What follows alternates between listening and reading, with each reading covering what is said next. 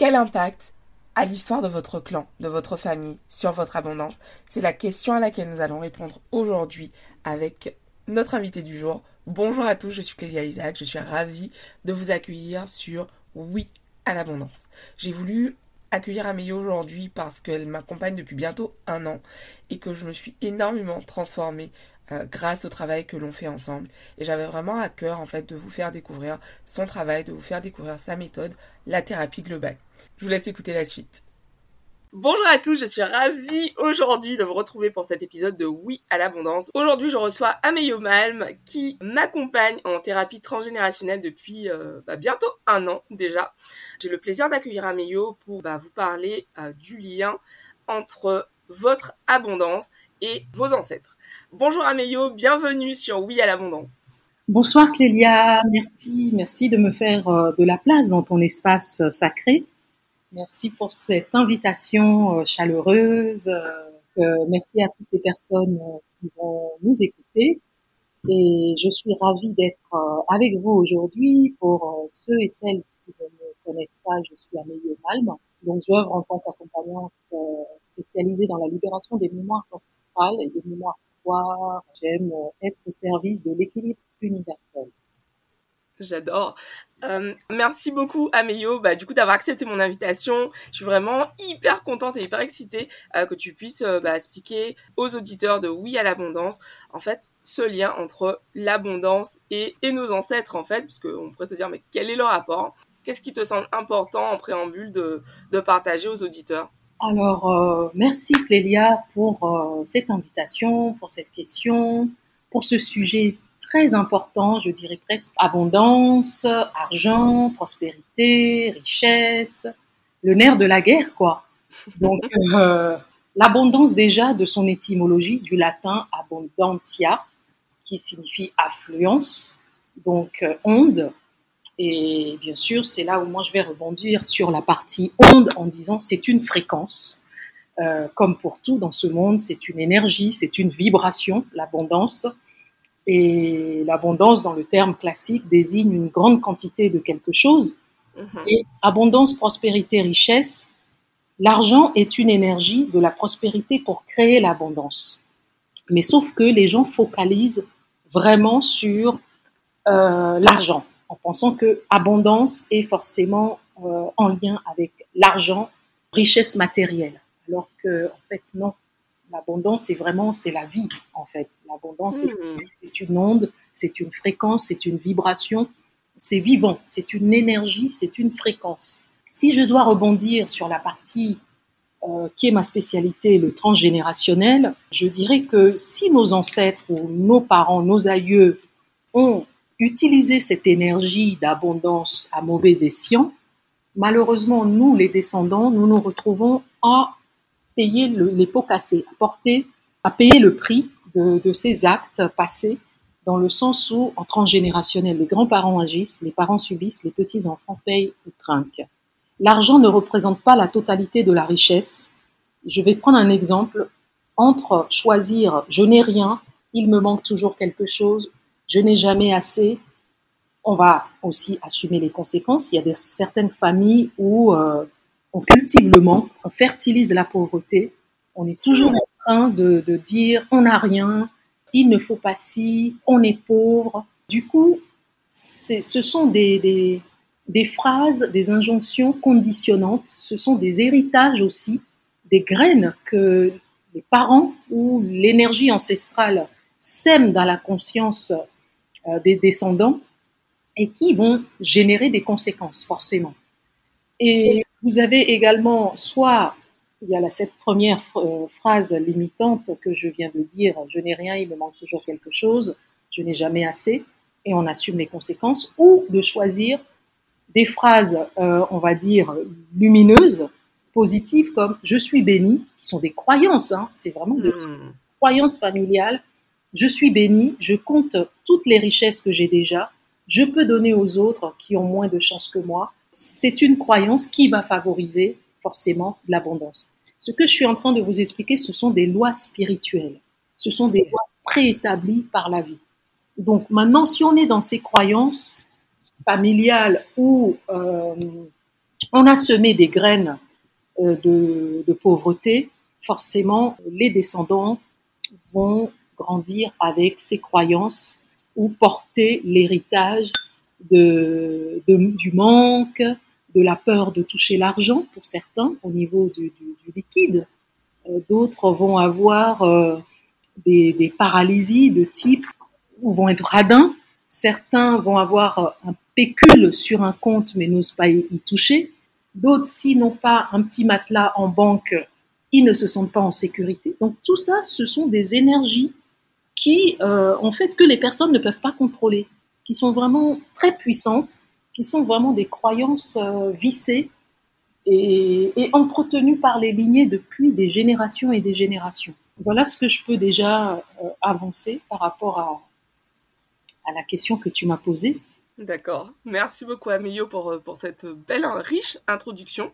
La question que j'ai pour toi maintenant, c'est Comment on devient thérapeute en transgénérationnel? Qu'est-ce, que, qu'est-ce qui fait que tu t'es intéressée au transgénérationnel? Ouh là là, euh, je me suis, merci pour ta question. Je me suis intéressée au transgénérationnel parce que ben, moi-même, euh, depuis jeune, allant mal, je me posais des questions. Est-ce que mes parents sont mes parents? Adolescente, euh, je ne fréquentais pas des personnes de mon âge. J'étais, je lisais des, beaucoup de livres, j'étais intéressée par Freud, euh, les que sais-je. Je me questionnais beaucoup sur l'existence en fait. Et j'ai commencé la kinésiologie à 18 ans. J'ai rencontré Boris Cyrulnik, je devais avoir 21 ans. Euh, ce fut vraiment une rencontre merveilleuse pour moi. Il m'avait dédicacé un de ses livres, Les nourritures affectives, que je lisais à l'époque. Donc en fait, beaucoup de questionnements intérieurs et tous ces questionnements, euh, je dirais que les thérapeutes ou les, choix thérapeutiques que j'avais faits à l'époque ne répondaient pas forcément aux questions que je me posais, ne m'apportaient pas de satisfaction personnelle. Donc, euh, je continuais à creuser et chemin allant, bon, après avoir euh, œuvré pendant des années dans la mode, j'ai tout plaqué. Je suis partie au Japon, qui fut un voyage initiatique très intéressant je me suis moi-même formée à des méthodes corporelles parce que j'ai un rapport au corps aussi très très important. Je suis quelqu'un de clair sentiente, donc je ressens tout. Je suis très kinesthésique. Et, et, en fait, dans mon milieu familial, tout ce que je ressentais était, euh, je dirais, euh, démenti par mes parents. Je viens d'un clan où le mensonge est, est, vraiment est sur le trône, est roi. Okay. Et donc, euh, j'ai eu des parents et je dirais même tout un clan qui est dans la vérité. Donc euh, moi, la vérité est, ma lumière parce que c'est ce qui m'a guéri, c'est ce qui m'anime, c'est ce qui fait que euh, je suis devenue, je dirais, thérapeute tout court et thérapeute spécialisée dans le transgénérationnel, dans les mémoires ancestrales. Ça s'est fait au fil des années où, après m'être formée à la sophroanalyse des mémoires prénatales, je trouvais que c'était limitant en ayant fait de la kinésio, je trouvais ça limitant. Et en fait, à chaque fois que je me formais, je trouvais qu'il manquait un bout du puzzle ou il manquait quelque chose. Et ce quelque chose qui manquait, ben, je l'ai rajouté moi-même en l'ayant créé. Ce sont les mémoires ancestrales, en ayant fait des recherches en anthropologie, en éthologie, en ethnomédecine. Et je continue mes recherches aujourd'hui et qui m'ont permis de comprendre vraiment qu'au niveau de nos ancêtres, leurs traumas, nous les portons euh, certains de leurs traumas ne se matérialisent pas forcément en vie intra-utérine ou ne sont pas localisés parce que ce sont des choses euh, vraiment ancestrales, vraiment très lointaines. Et donc, euh, j'ai créé ma propre méthode, thérapie globale par Amélie Malm, en ayant fait le choix de rassembler plusieurs choses de la vie, du vivant, de la nature, pour apporter les réponses aux personnes qui sont ou qui ont été dans le même cas de figure euh, que moi et qui se posent encore, euh, qui se posent des questions, qui ont besoin d'aller mieux, qui ont besoin de comprendre, mais il ne suffit pas simplement de comprendre, il faut libérer l'énergie. Voilà, parce que c'est une énergie qui est euh, clivée, qui est vraiment euh, engrammée dans le corps, dans les cellules, et la compréhension ne suffit pas uniquement pour déloger surtout certaines mémoires comme celle de l'argent ou euh, de l'abondance qui ne circulent pas dans certains clans parce que euh, ça fait des siècles et des siècles qu'on on est dans ces croyances. Quoi. Ok. Euh, c'est hyper intéressant finalement et moi-même je suis venue te voir Mio euh, parce que j'avais bah, j'ai à cœur de libérer ces mémoires pour pouvoir bah, accéder à encore plus d'abondance. Quel type de personnes viennent te voir et, et quelles sont les, mémoires qu'elles viennent libérer en rapport des exemples tu vois de, mémoires que, que euh, des personnes que tu as accompagnées sont venues libérer en rapport avec l'abondance, justement? Merci Clélia pour euh, ta question. Il y a tout type de personnes qui viennent me voir. En fait, comme je, je l'explique, euh, tout le monde devrait faire ce travail. Vraiment, c'est d'utilité publique parce que au plus on se légère, travailler sur soi ou libérer les mémoires, comme je l'explique, c'est on ne se débarrasse de rien, mais c'est faire la paix avec soi, c'est faire la paix avec son histoire, c'est comprendre son histoire, mais c'est surtout s'alléger. C'est vraiment, vraiment s'alléger. Donc j'ai des gens de tout horizon.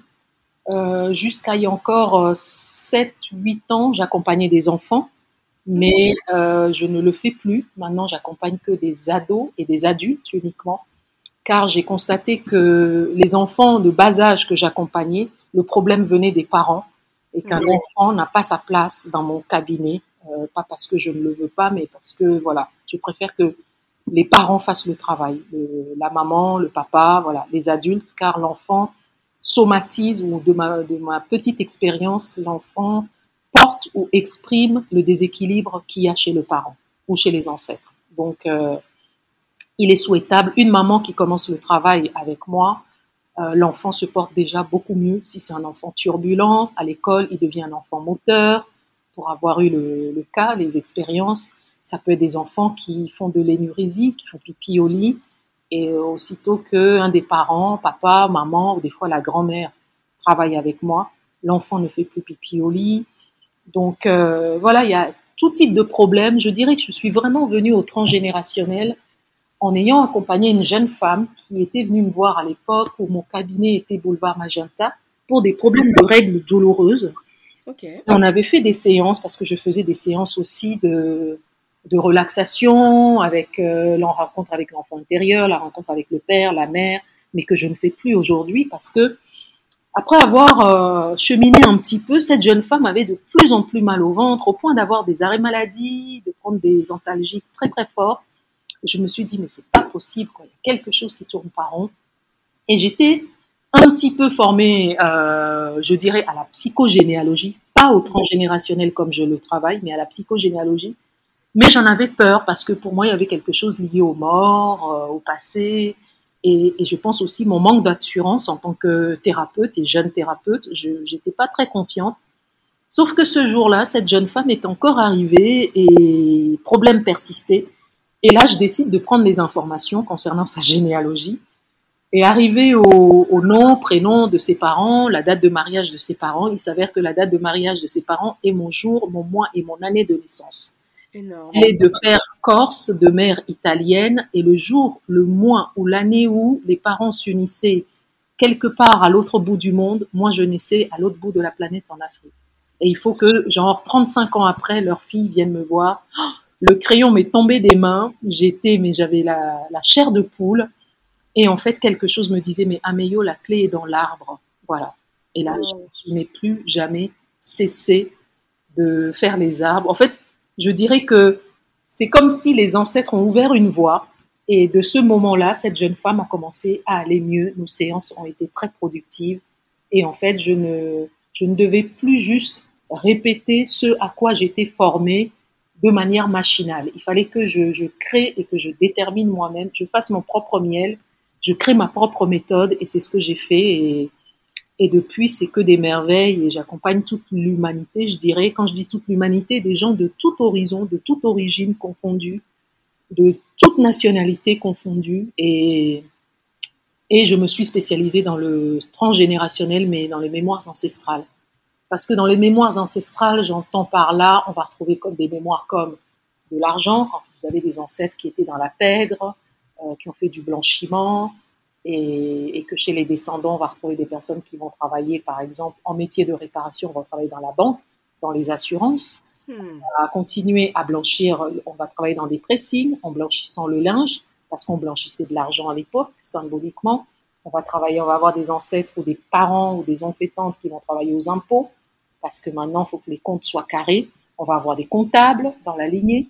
Donc voilà, tous les métiers, les maladies, certaines choses, des douaniers, voilà, qui, sont des métiers qui nous renseignent sur des problèmes d'argent qui ont eu lieu dans l'ascendance. Il y avait peut-être des voleurs chez les ancêtres, il y avait des gens qui ont touché des pots de vin, des gens. J'ai déjà accompagné une jeune femme où dans son clan, pour de l'argent, on est allé jusqu'à vendre un membre du clan. Voilà, vendre un. Donc ce sont des choses vraiment archaïques, des choses vraiment euh, ancestrales et euh, qui nécessitent euh, un travail profond, un travail au-delà de la parole que moi je libère. J'ai fait le choix d'inclure le corps et des fois des rituels.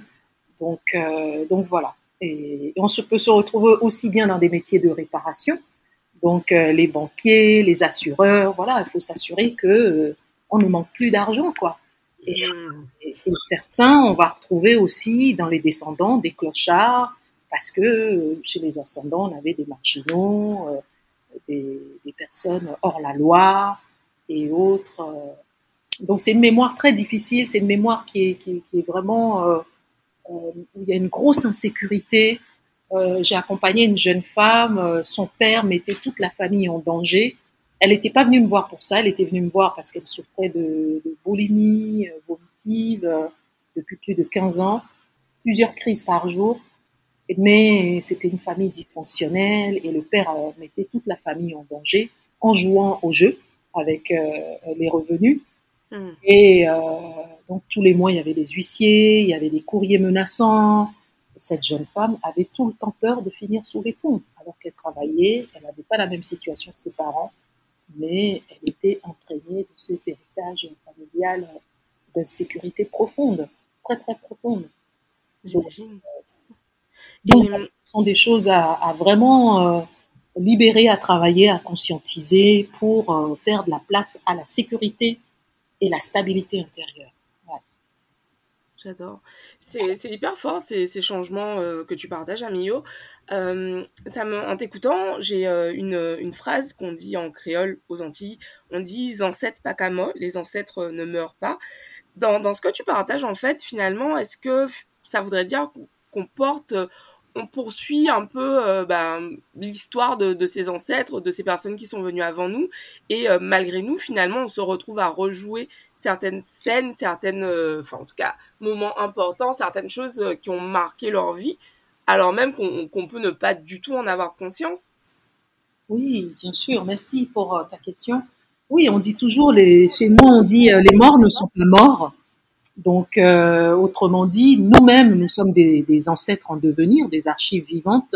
Hmm. Et effectivement, les morts de nos clans euh, qui ont vécu des choses dramatiques, des choses difficiles, mais que on a cachées, qu'on a masquées, dont il ne faut pas parler, il y a quelqu'un, un descendant, qui se retrouve toujours à être le porte-greffon, comme on dit, ou à devoir euh porter ou exprimer la douleur de cet ancêtre, comme si l'ancêtre continue de tirer les ficelles en, demandant en fait euh, une libération ou une aide, euh, qu'on reconnaisse ce qu'il a vécu, qu'on pose un, regard de compassion, qu'on mette de la lumière où il y a eu du chagrin, afin qu'il y ait un repos pour eux.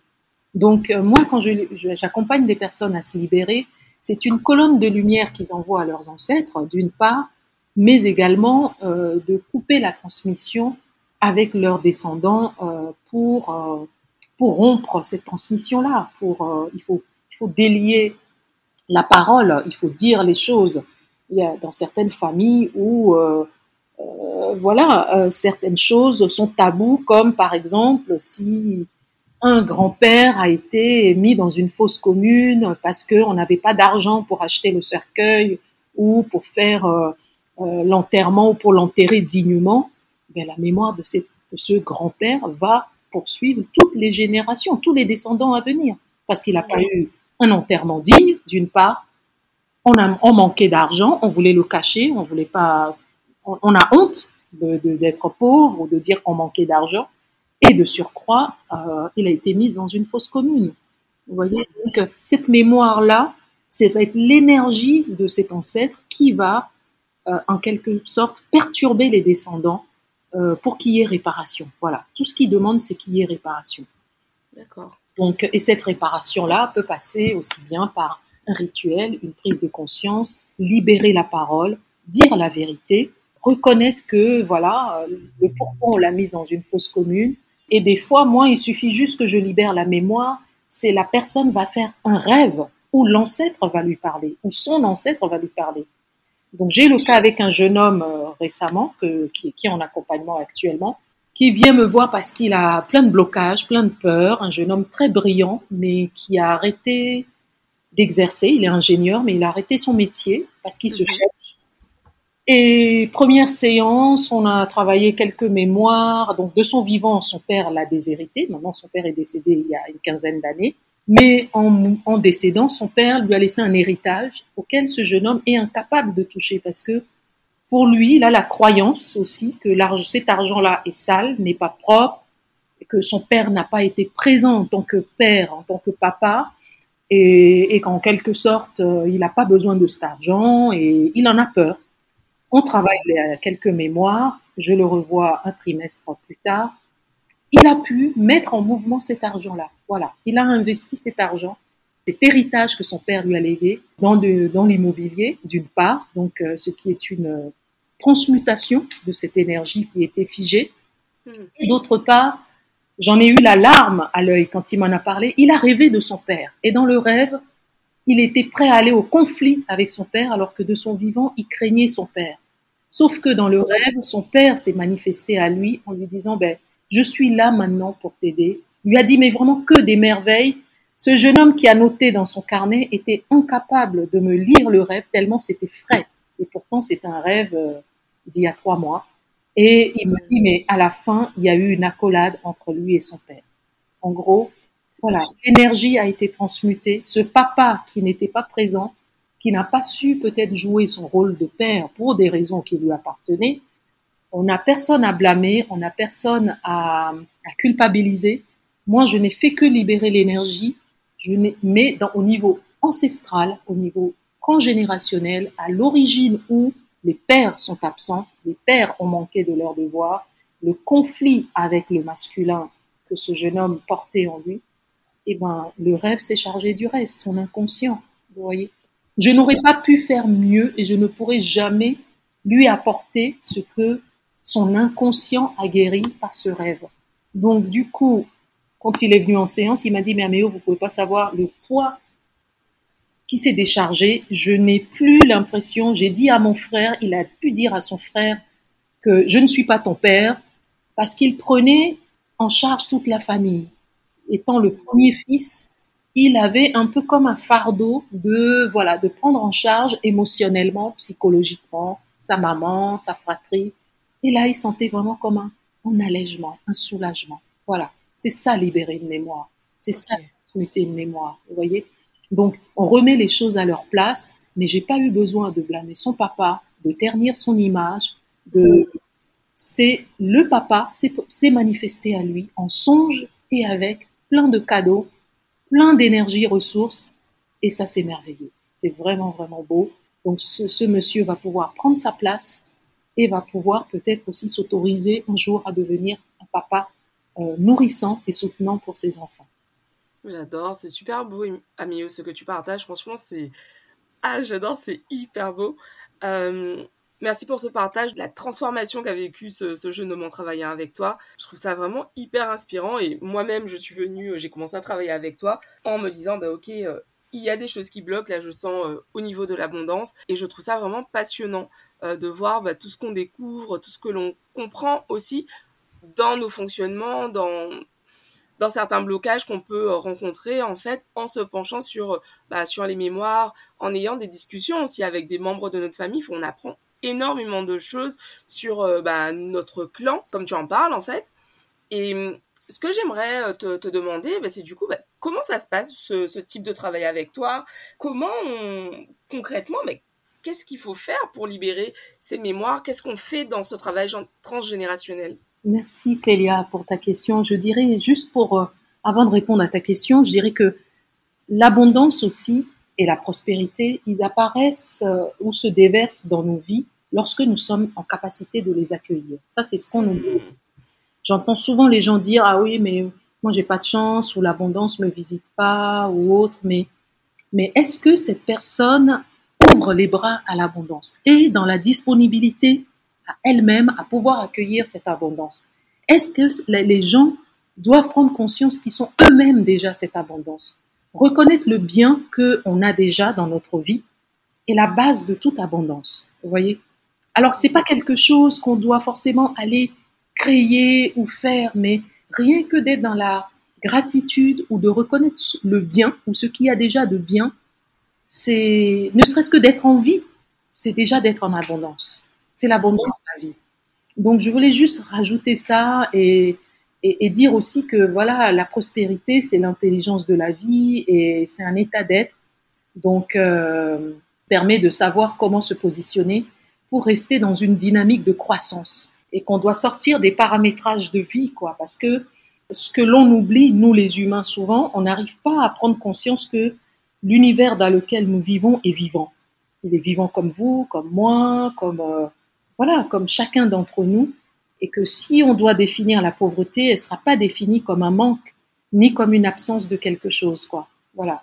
Du coup, tu dis euh, pour quelqu'un qui, qui nous écoute et qui se dirait non mais Enfin, moi, j'ai vraiment pas d'argent. J'entends tout ce qu'elle dit, c'est génial, mais moi, j'ai pas d'argent, en fait. Euh, je, je vois pas euh, où est l'abondance dans ma vie. Qu'est-ce que tu dirais à quelqu'un qui pense ainsi aujourd'hui?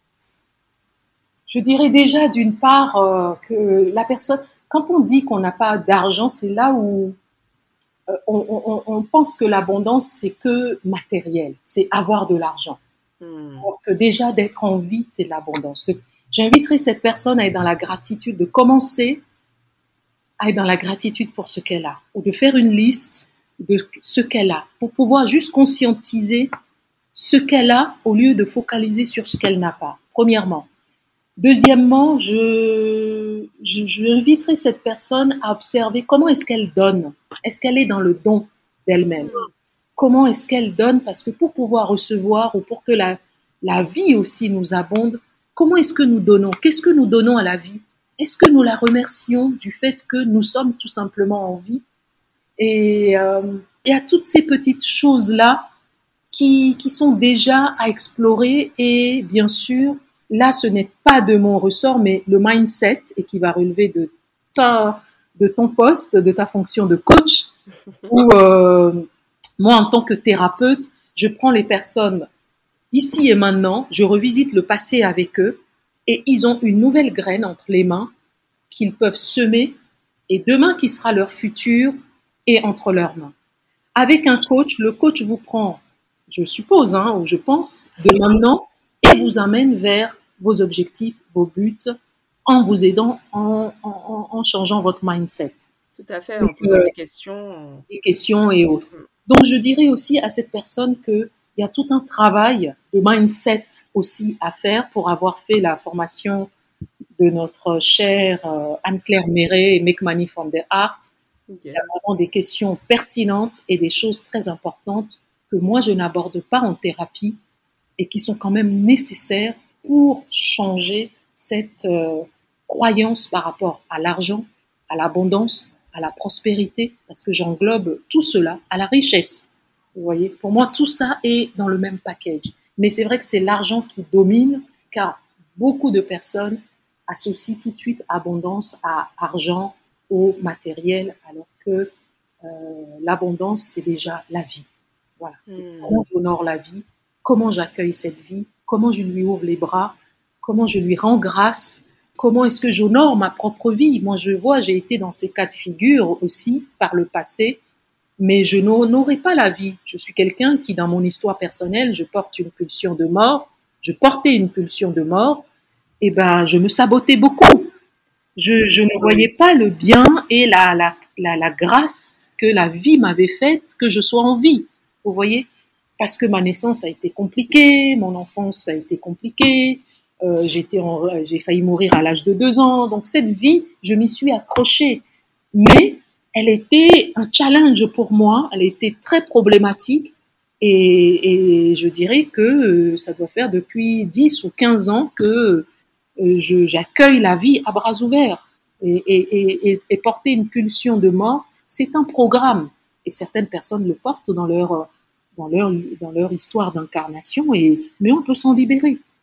On peut s'en libérer. Ça fait que quand on porte ces genres de programmes aussi, on a du mal à sourire à la vie, on a du mal à voir où la vie nous gracie, où elle nous, elle nous abonde, et on est toujours en train de focaliser sur le manque, sur ce qu'on n'a pas, sur ce qui manque, sur ce qui n'est pas à sa place, et en oubliant l'essentiel.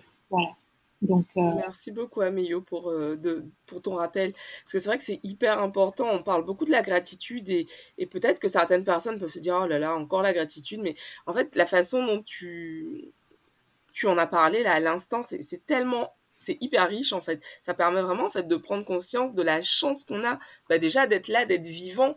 D'être le fait d'être vivant, c'est une opportunité en fait de la créer un... La vie, c'est le plus beau cadeau. Toutes les âmes qui se bousculent là-haut pour s'incarner dans la matière, vous n'imaginez même pas. Donc hmm. c'est la plus belle expérience qu'il puisse y avoir. Et la gratitude d'avoir tous les jours, nous qui sommes voyants, nous avons merci la vie d'avoir nos deux yeux, nous voyons la beauté du monde, nous entendons les merveilles du monde, nous sentons les merveilles du monde. Donc, nos premières phrases le matin devraient être merci, avant même de poser le pied au sol. Merci parce qu'on est en vie. Merci parce qu'on a encore une journée pleine et on peut décider de ce qu'on veut en faire. On peut décider qu'elle soit merdique comme elle peut être fantastique. Vous voyez, ça, ça nous revient.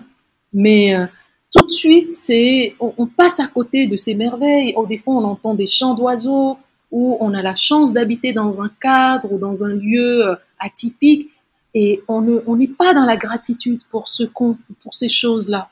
Ça devient presque un ou euh, on, zapping et ça commence là en fait parce que quand on est dans la gratitude, ça change, ça change notre fréquence intérieure, ça change la vibration intérieure. On est déjà plus heureux, voilà, on est déjà beaucoup plus euh, plus joyeux en fait et, de remercier pour des petites choses qui viennent. Déjà, si on se, on se dit qu'aujourd'hui, on va avoir une journée pleine de surprises, je suis sûre qu'avant que le, le, le, soleil ne se couche, vous allez avoir une surprise ah, parce que vous l'avez pensé fortement, vous l'avez souhaité, vous l'avez acté, vous l'avez manifesté.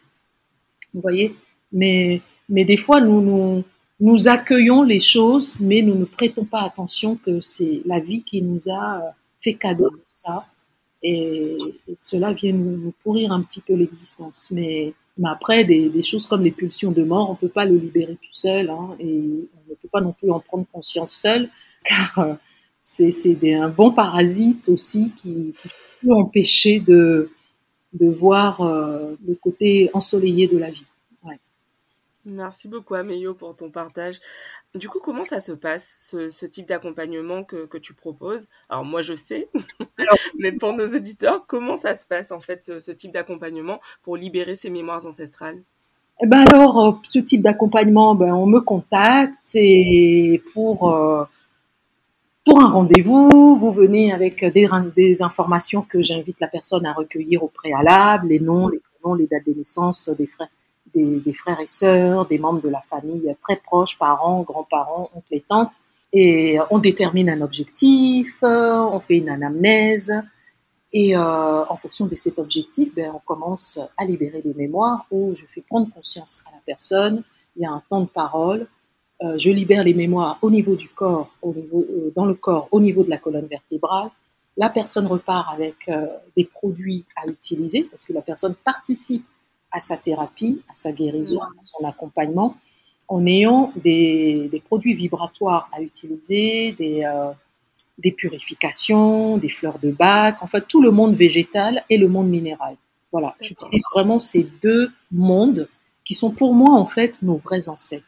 Le monde minéral, le monde végétal, le monde animal sont des mondes qui ont existé bien avant le monde humain et donc, pour moi, ce sont eux les vrais ancêtres. Ces mondes participent à notre guérison, le monde euh, minéral, le monde végétal, le monde animal, contribuent vraiment à rétablir cette harmonie, cet équilibre intérieur que l'on a perdu du fait euh, de ces traumatismes euh, ancestraux et, et prénatales. Je suis joignable sur mon numéro de téléphone qui est le 06 62 53 43 70 ou par mon site internet www.ameyomalm.com et je ne donne aucun rendez-vous par mail ni par SMS. Euh, je propose toujours un temps de parole, un temps d'échange, de vive voix avec la personne. D'une part pour sentir l'énergie, parce qu'il m'est déjà arrivé que des personnes ne soient pas aptes à pouvoir ou soient trop fragiles à suivre l'accompagnement parce qu'elles étaient sous camisole chimique, en dépression, un peu euh, déphasée, pas du tout en phase avec elle-même, alors qu'il y a quand même, euh, c'est des choses auxquelles je veille au préalable pour entamer ce, ce beau voyage avec moi. Merci beaucoup, Ami. J'ai une question pour toi. Est-ce qu'il y a des gens pour qui ce travail ne fonctionne pas ou pour qui pas la voie à suivre? Je sais que tu as dit un peu plus tôt en début de podcast que tu recommandes cette, ce travail à, tout le monde, mais est-ce qu'il y a des gens où tu te dis non mais là, euh, tu l'as dit à l'instant, des, personnes qui sont sous traitement euh, médicamenteux, euh, lourd, mais autrement, est-ce qu'il est y a des contre-indications à ce travail transgénérationnel? Non, il n'y a, y a vraiment pas de contre-indication, si ce n'est que et pour faire ce travail, il faut être vraiment prêt, hmm. il faut être décidé. Euh, il faut pas venir me voir parce qu'on est curieux, quoi. Voilà, il faut pas venir me voir parce que on a envie d'essayer quelque chose. C'est pas quelque chose qui s'essaye, c'est pas une paire de chaussures, quoi. Et, euh, il faut venir parce que on est au bout du rouleau, on veut vraiment une transformation on veut un changement, on, veut décider de, sa vie. Et parce que, en fait, j'ai le goût d'aller à l'essentiel et aussi, ça, moi, ça me prend de l'énergie, ça me prend du temps.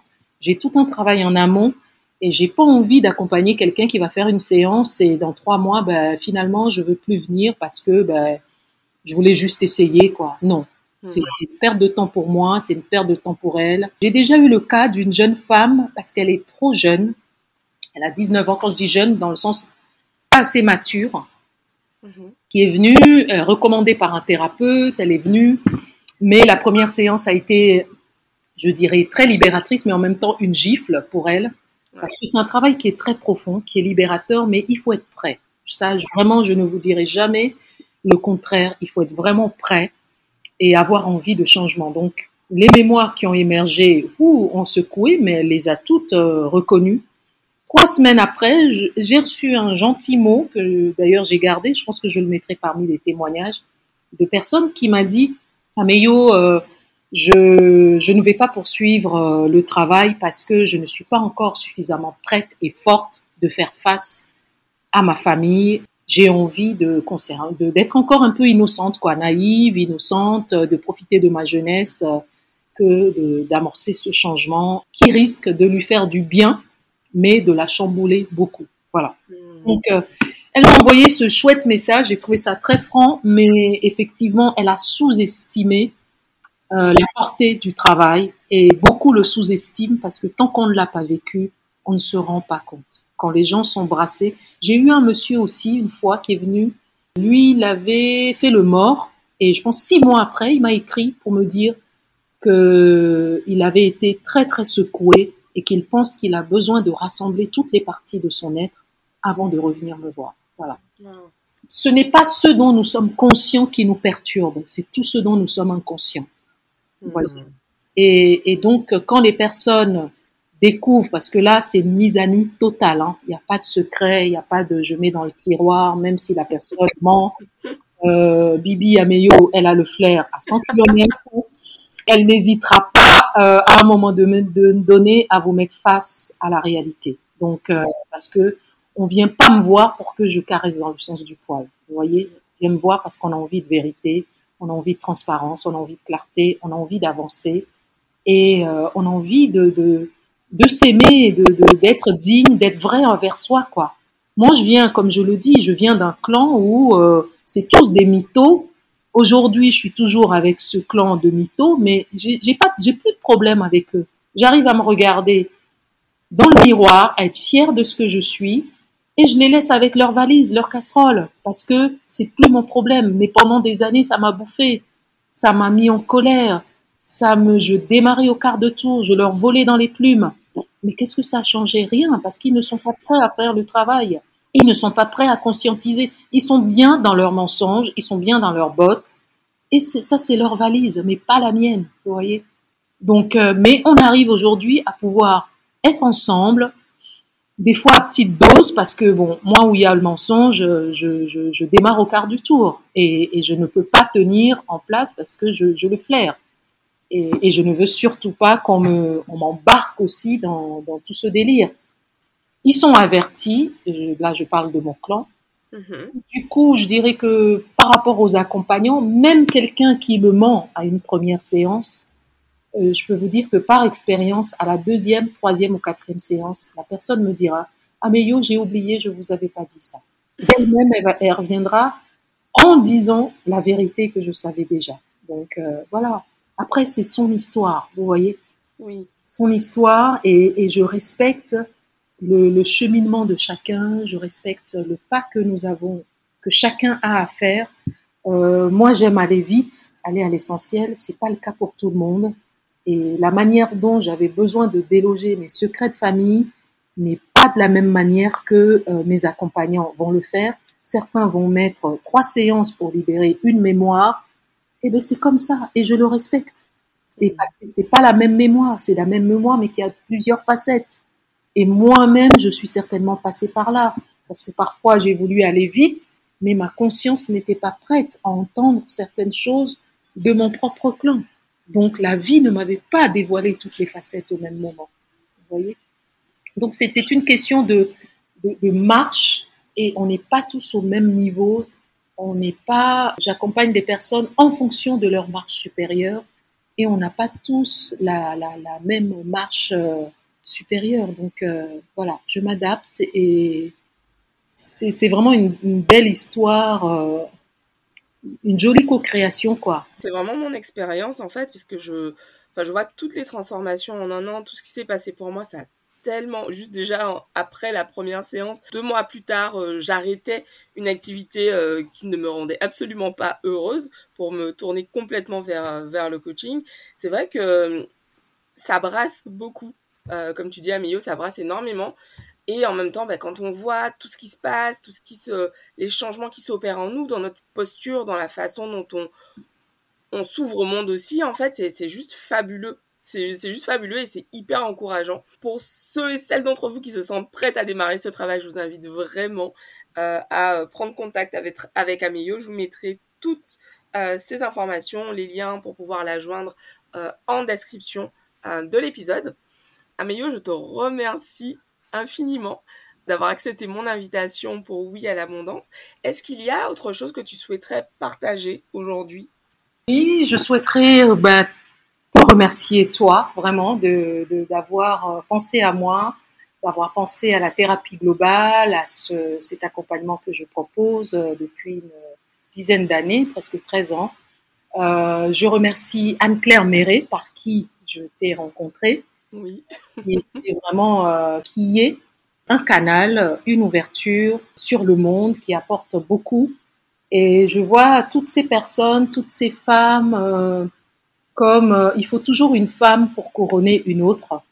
Et, et c'est merveilleux cette sororité, ce lien qui se crée entre femmes. Je remercie la, la déesse en toi, la déesse en Anne-Claire, et ainsi que toutes les déesses, toutes les reines euh, que j'accompagne, que j'ai accompagnées et qui sont à venir. Je rajouterai aussi bah, d'honorer la vie hein, et, de continuer à, croire en la vie, en, toutes les merveilles euh, qu'elle met à notre disposition, à notre portée. Et je dirais une chose aussi, c'est que même quand j'utilise le terme j'ai créé ma méthode, je tiens à préciser que je ne suis détentrice de rien, je ne crée rien, je fais parce que les choses ont toujours été. Voilà. Hmm. Je ne fais que faire appel aux choses qui ont déjà été et qui ont déjà été utilisées par nos ancêtres, qui ont déjà été utilisées par des prédécesseurs et que voilà, je, je, je fais, je, je fais appel à la même chose et je suis certaine que quelqu'un fera mieux que moi ou encore plus beau que moi, mais rien ne m'appartient et toutes les choses ont toujours été et appartiennent à la vie. Voilà. J'adore, merci Amio. Je termine toujours mes épisodes avec euh, mes invités en, leur posant cette question. Si tout est possible, quel est ton souhait pour le monde à propos de l'abondance? De reconnaître le bien qu'on a déjà dans notre vie. Hmm. C'est ce que je, pourrais vraiment, je pourrais conclure avec ça. Ouais. J'adore. Merci beaucoup Améo. Merci à tous. Ça y est, on arrive déjà à la fin de notre épisode. J'espère que cet épisode a été très riche pour vous. Venez me dire sur Instagram ce que, vous avez appris, ce que ça vous a apporté, comment ça résonne pour vous. Je vous mets toutes les informations pour pouvoir contacter Ameyo. En ce moment, son actualité, c'est qu'elle a créé sa gamme. Elle vient tout juste de sortir sa gamme, en fait, d'huiles sacrées qui vont vous aider, en fait, à éveiller, conscientiser, libérer les souvenirs collectifs du féminin qui se trouve en chacun de nous. J'aurai le plaisir de vous retrouver dès la semaine prochaine pour un nouvel épisode avec une nouvelle invitée. Merci à tous d'avoir suivi cet épisode de Oui à l'abondance. Vous aimez le podcast, aidez-moi à le faire rayonner autour de vous en partageant cet épisode à quelqu'un que vous aimez. Et puis, pensez aussi à liker euh, l'épisode sur la plateforme sur laquelle vous l'écoutez. Merci infiniment et je vous dis à la semaine prochaine. Je vous embrasse. À très vite sur Oui à l'abondance.